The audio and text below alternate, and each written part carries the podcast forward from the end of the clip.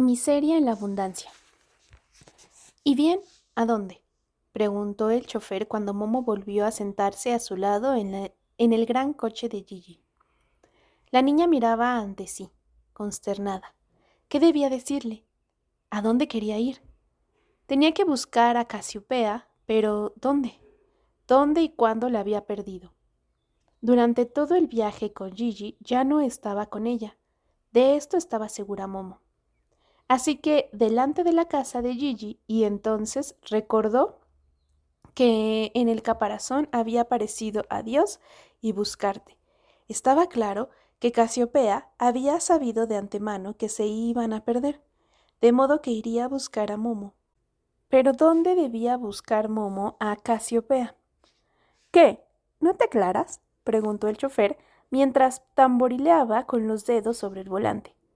Tengo otras cosas que hacer que llevarte a ti de paseo. A casa de Gigi, por favor, contestó Momo. El chofer la miró un tanto sorprendido. Creía que tenía que llevarte a tu casa. ¿O acaso vas a vivir con nosotros? No, contestó Momo. He olvidado algo en la calle y ahora he de buscarlo. Al chofer le pareció bien, porque de todos modos tenía que ir allí. Cuando llegaron ante la villa de Gigi, Momo se apeó y empezó enseguida a buscar por los alrededores. Casiopea llamaba una y otra vez, en voz baja, Casiopea. ¿Qué es lo que buscas? le preguntó el chofer desde la ventanilla del coche. La tortuga del maestro Ora, le respondió Momo. Se llama Casiopea y siempre sabe el futuro con media hora de antelación, y escribe en su caparazón. Tengo que encontrarla. ¿Me ayudas, por favor? No tengo tiempo para estas bromas estúpidas, gruñó y atravesó la puerta, que se cerró detrás del coche. Así que Momo siguió buscando sola. Registró toda la calle, pero no vio a Casiopea. Podría ser, pensó Momo, que ya se hubiera ido hacia el anfiteatro. Así pues, Momo hizo el mismo camino que había hecho al venir, caminando lentamente. Mientras tanto, miraba en todos los rincones y buscaba en todas las, las cunetas. Una y otra vez llamaba a la tortuga en vano. Momo no llegó al anfiteatro hasta bien entrada la noche. También aquí lo registró todo meticulosamente, en la medida en que le fue posible en la oscuridad. Alimentaba la tenue esperanza de que la tortuga hubiera llegado al anfiteatro antes que ella, pero con lo lenta que era, eso era imposible. Momo se metió en la cama y ahora sí que por primera vez estaba completamente sola. Las próximas semanas las empleó Momo en recorrer la ciudad sin meta fija para buscar a Bipo. Como nadie le podía decir dónde estaba, no le quedaba más que la esperanza desesperada de que sus caminos se cruzaran por casualidad. Pero claro está, en esta enorme ciudad la posibilidad de que dos personas se encontraran por casualidad era menor que una barca de pesca encontrara ante la costa la botella que unos náufragos habían echado al agua en medio del océano. Y no obstante, se decía Momo, podía ser que estuviera muy cerca. Quién sabe cuántas veces ella pasaba por un lugar en el que Bipo había estado hacia una hora, un minuto, quizá un solo instante. O al revés, ¿Cuántas veces podría ocurrir que Bipo pasaría a la corta o a la larga por esta plaza o aquella esquina? Por eso Momo esperaba a veces muchas horas en un mismo sitio, pero a una hora u otra tenía que seguir, y así volvía a ser posible que se perdieran.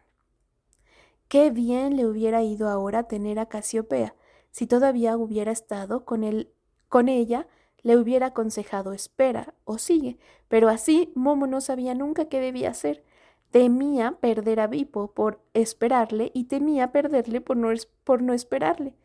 También buscaba a los niños que antes siempre habían ido a verla, pero no vio a ninguno. De hecho, no vio a ningún niño por la calle. Y se acordó de las palabras de Nino, que ahora se cuidaba de los niños.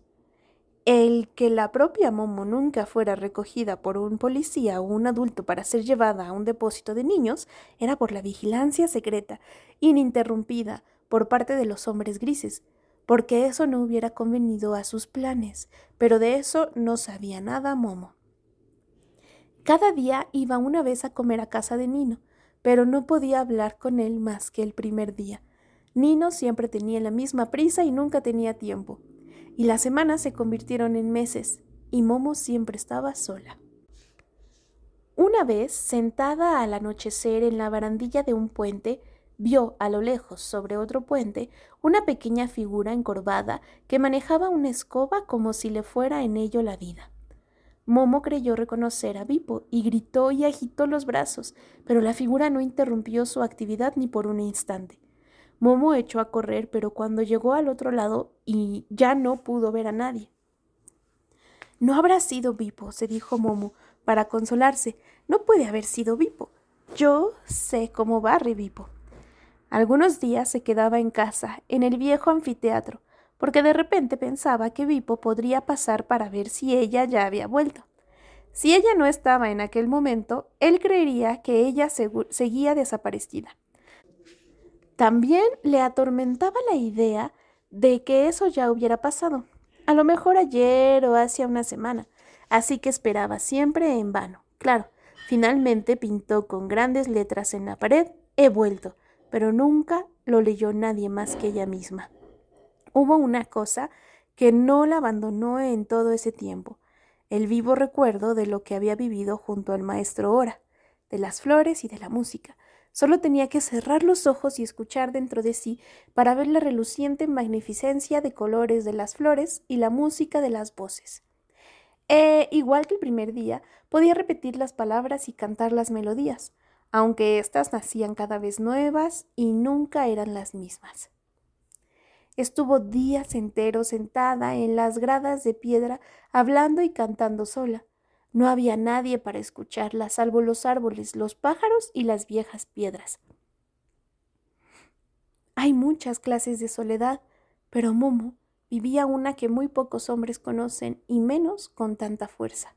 Le parecía estar encerrada en una caverna rodeada de riquezas incontables, que se hacían cada vez más y mayores y amenazaban asfixiarla, y no había salida. Nadie podía llegar hasta ella y ella no se podía hacer notar a nadie. Tan aplastada estaba bajo una montaña de tiempo. Incluso Llegaron horas en que deseaba no haber oído nunca la música ni haber, ni haber visto los colores. No obstante, si la hubiesen dado a elegir, no habría renunciado a ese recuerdo por nada del mundo, aunque se hubiera muerto por ello, pues eso era lo que vivía ahora, que hay riquezas que lo matan a uno si no puede compartirlas.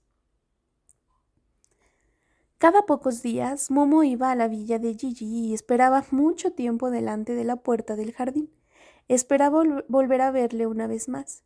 Mientras tanto estaba de acuerdo con todo. Quería quedarse con él, escucharle y hablarle, aunque no fuera como antes, pero la puerta no volvió a abrirse nunca más. Fueron pocos meses los que pasaron así, y no obstante fue la temporada más larga que Momo experimentó jamás, porque el verdadero tiempo no se puede medir por el reloj o el calendario. Poco se puede explicar de una soledad así. Quizá baste con decir lo siguiente. Si Momo hubiera sabido encontrar el camino hasta el maestro Ora y lo intentó muchas veces, habría ido y le habría pedido que no le concediera más tiempo o que le dejara quedarse con él en casa de ninguna parte para siempre. Pero sin Casiopea no sabía encontrar el camino, y Casiopea seguía perdida. ¿Acaso había vuelto hacía tiempo junto al maestro Ora o se había perdido en algún lugar del mundo? El caso es que no volvió. En lugar de eso ocurrió otra cosa muy distinta. Un día, Momo se encontró en la ciudad con tres de los niños que antes siempre iban a verla. Se trataba de Paolo, Blanco y María, que entonces siempre llevaba a su hermanito Dede. Los tres tenían un aspecto muy diferente.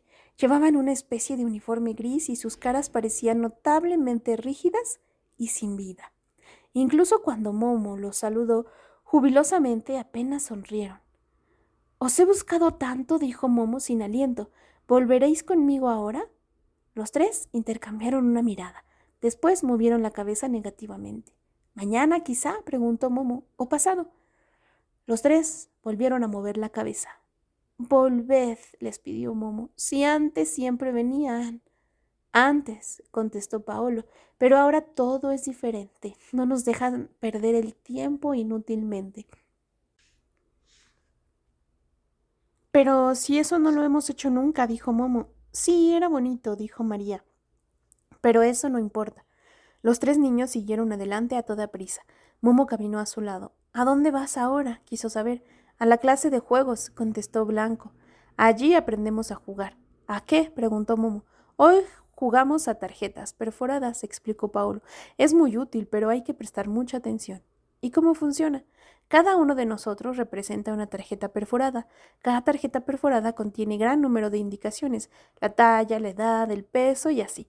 Pero claro, no lo que es en realidad, porque sería demasiado sencillo. A veces no son más que números largos, por ejemplo, MUX 763i. Entonces nos mezclan y nos meten en un archivo. Y entonces uno de nosotros ha de encontrar una ficha determinada. Tiene que hacer preguntas, de tal manera que elimine todas las demás tarjetas y se quede unas con una sola. El que lo hace más deprisa ha ganado. ¿Y eso es divertido? preguntó Momo un tanto dudosa. Eso no importa, dijo María, un poco miedosa. No se puede hablar así. ¿Y qué es lo que importa? quiso saber Momo. El que sea útil para el futuro, contestó Paolo. Mientras tanto, había llegado delante de la puerta de una casa grande, gris, depósito de niños. Ponía encima de la puerta. Tengo tantas cosas que contarles, dijo Momo. Puede que algún día volvamos a vernos, contestó María, triste. A su alrededor había más niños que entraban todos por la puerta. Todos tenían el mismo aspecto que los amigos de Momo. A tu lado era más divertido, dijo Blanco, de pronto. Siempre se nos ocurría algo a nosotros mismos, pero con eso no se aprende nada, dicen. ¿Es que no pueden escaparse? propuso Momo. Los tres movieron la cabeza y miraron alrededor por si alguien lo había oído. Yo lo intenté un par de veces al principio, susurró Blanco, pero no merece la pena, siempre vuelven a pescarte. No se puede hablar así, dijo María. Al fin y al cabo, ahora cuidan de nosotros. Todos callaron y miraron ante sí. Por fin Momo tomó ánimos y preguntó ¿No me pueden llevar con ustedes? Ahora estoy siempre sola. Pero entonces ocurrió algo notable.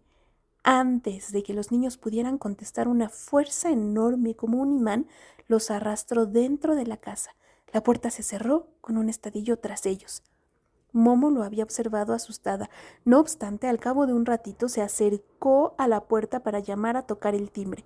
Quería pedir una vez más que también la dejaran jugar a ella, fueran los juegos que fueran, pero apenas había dado un paso hacia la puerta cuando quedó paralizada por el susto.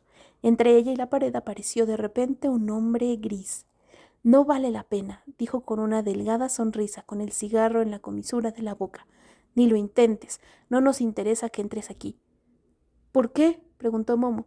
Volvía a notar cómo subía por ella un frío glacial.